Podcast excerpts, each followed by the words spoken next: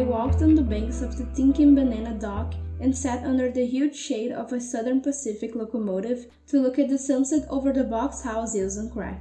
Jack Kerouac sat beside me on a busted, rusty iron pole, companion without the same thoughts of the soul, bleak and blue and sad-eyed, surrounded by the gnarled street roots of trees of machinery.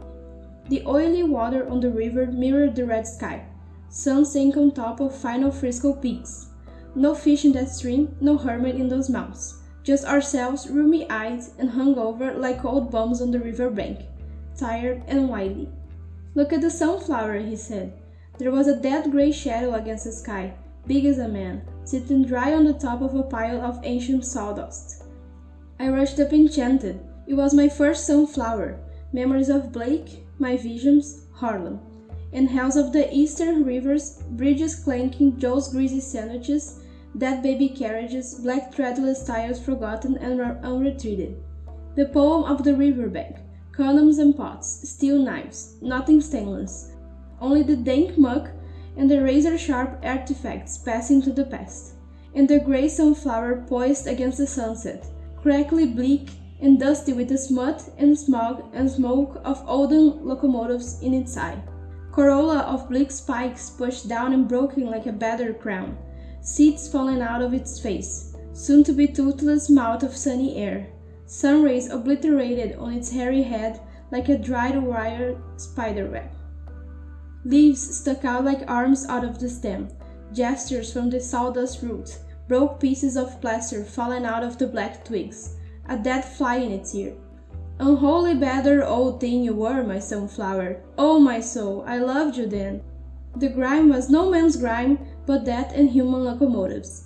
All that dress of dust, that veil of darkened railroad skin, that smog of cheek, that eyelid of black mystery, that sooty hand or phallus or protuberance of artificial, worse than dirt, industrial, modern, all that civilization spoiling your crazy golden crown.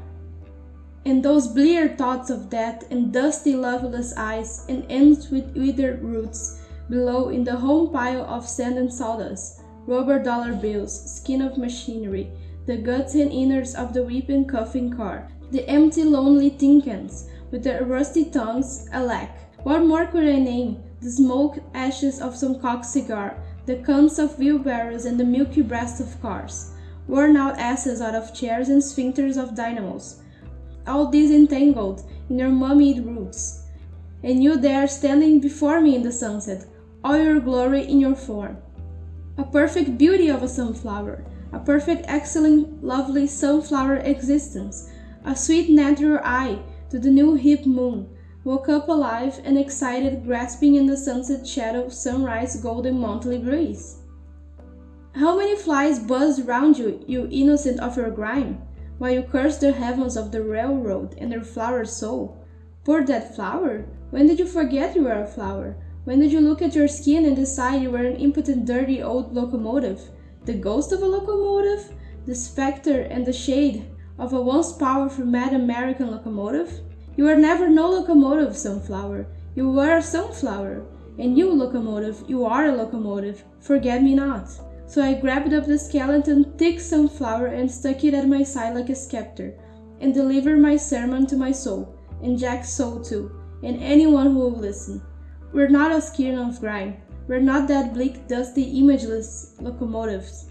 We're golden sunflowers inside, blessed by our own seed and hairy, naked accomplishment bodies growing to mad black formless sunflowers in the sunset. Spied on by our own eyes under the shadow of the mad locomotive riverbank sunset Frisco Hilly Tinkan, even in sit down vision.